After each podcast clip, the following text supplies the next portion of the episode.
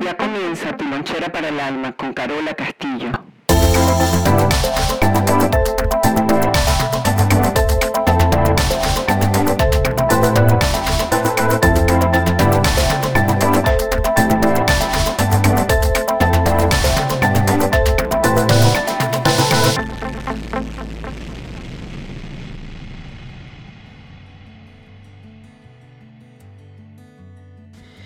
Bienvenidos a todos donde sea que se encuentren y haciendo lo que sea que estén haciendo.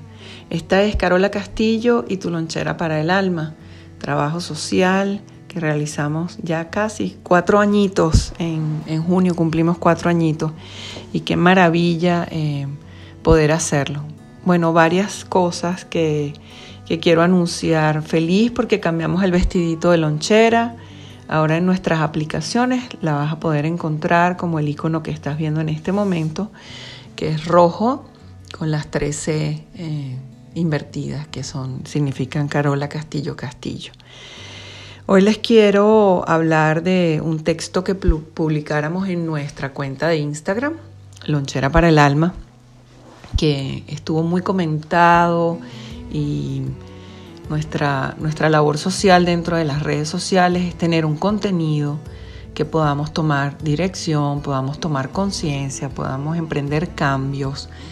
Y, Lonchera se ocupa de eso en profundidad y ha alcanzado, eh, bueno, incontables eh, movimientos en, todos ustedes y, y, seguimos creciendo y esa es nuestra finalidad.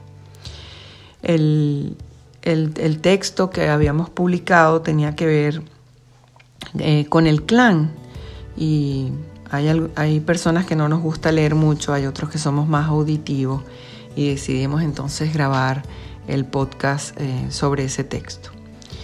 Estábamos hablando em, que todo lo que va en contra del clan y representa un peligro podría ser parte de lo que nosotros comenzamos a emprender como cambios que esa transformación y adquisición de nuevas experiencias hacen que lo que estuvo tapizado en nosotros comiencen a modificar. Porque sin experiencias nuevas nuestra percepción nunca cambia, siempre va a quedar exactamente igual como, como ha venido fraguando en el tiempo. Entonces, los personajes eh, de la obra de teatro que nos hemos montado para sobrevivir comienzan a rotar de posición, a rotar de rol, ya no son los mismos personajes o se cambian de careta o de máscara. Y así hemos comenzado a abandonar a nuestros héroes. ¿Quiénes han sido nuestros héroes? Nuestros héroes son las personas que nos estuvieron eh, sin mala intención enseñando, aleccionando, y de ahí estuvimos coleccionando toda esa memoria que creímos que era importantísima cuando nos teníamos que portar bien, hacer las cosas que se nos exigían y ahí no nos daban oportunidad de pensar en otras cosas, autorizar otras cosas, vivir otras cosas, experimentar otras cosas. Entonces estos héroes que nos ayudaron a sobrevivir comienzan a perder sus superpoderes, sus capas, porque nos damos cuenta en el tiempo que estas personas son solo seres humanos. Eh, y nosotros por ese terror de perder lo básico, que era el aire, comer y esa emoción que nos podía sostener, el amor, el reconocimiento. Yo diría que en el niño lo que más hay es la búsqueda de reconózcanme, reconózcanme que lo estoy haciendo bien porque una de las cosas que vamos a emprender en ese trueque que es muy profundo tiene que ver con el miedo. Eh, mientras más me reconozcan, ya yo estoy sintiendo y percibiendo como niño que estoy en terreno seguro y nada me va a pasar. De ahí aprendemos a complacer. La complacencia viene de allí. No importa que nos guste o no nos guste, hemos aprendido a complacer más que a respetarnos a nosotros mismos y querernos a nosotros mismos.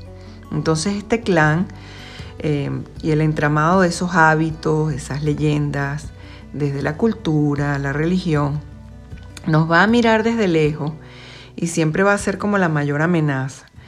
Y entonces la señal que recibimos permanentemente es cuidado y hay un cambio aquí. ¿Pero por qué?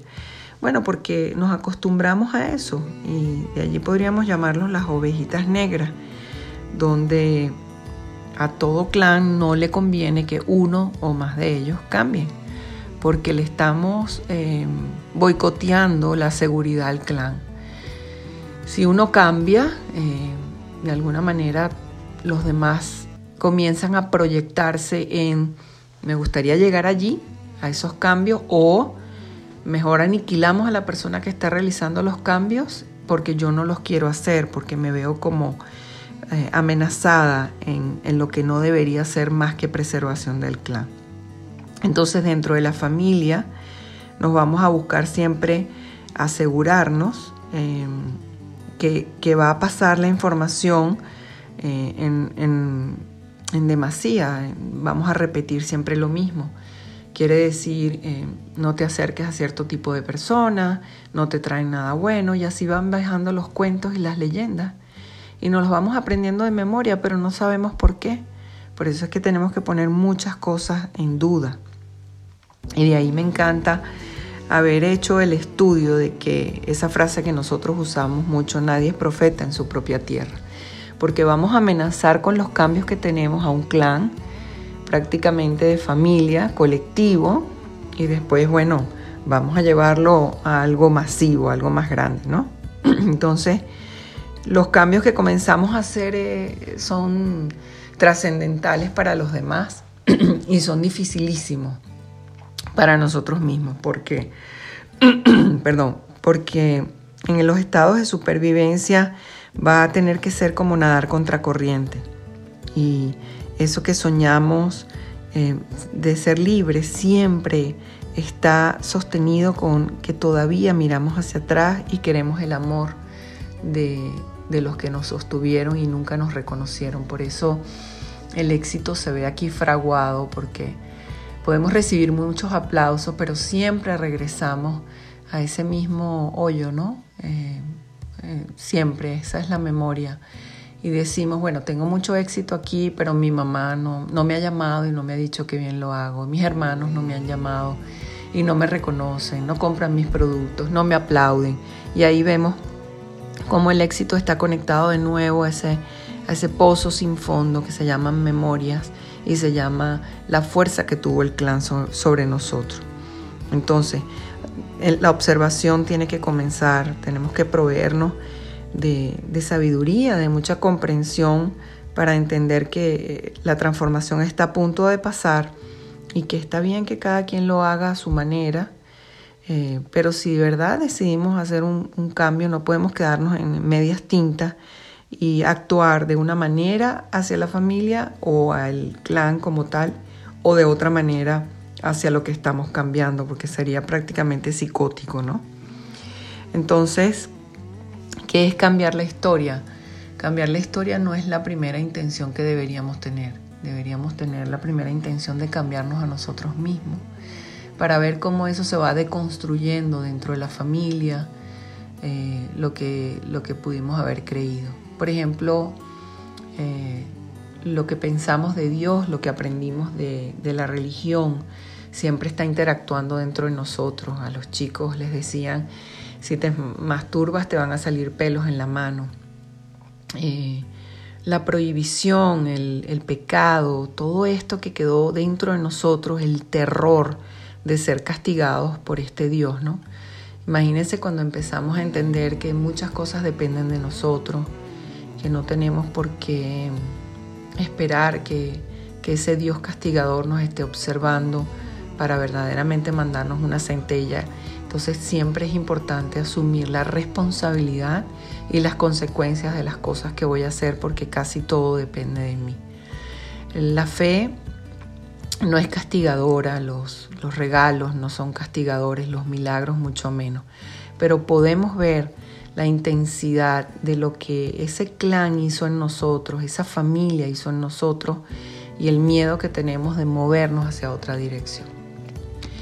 Bien, este, un podcast eh, analizando y reflexionando sobre lo escrito y esto lo seguiremos haciendo a medida que la tribuna lo pida, lo exija, eh, que suena sabroso saber que nuestro contenido eh, está llegando a algún lugar en muchos de ustedes quiero dedicar este podcast al primer grupo que tuvimos online de mujeres. Tuvimos un grupo maravilloso que dejó un gran aprendizaje a todo nivel y en verdad fue una nueva experiencia que cambió y seguirá transformando nuestra manera de llevar nuestras ganas de seguir compartiendo lo que mejor sabemos hacer.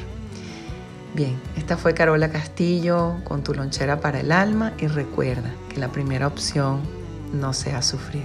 Se les quiere mucho, gente bella. Hasta pronto.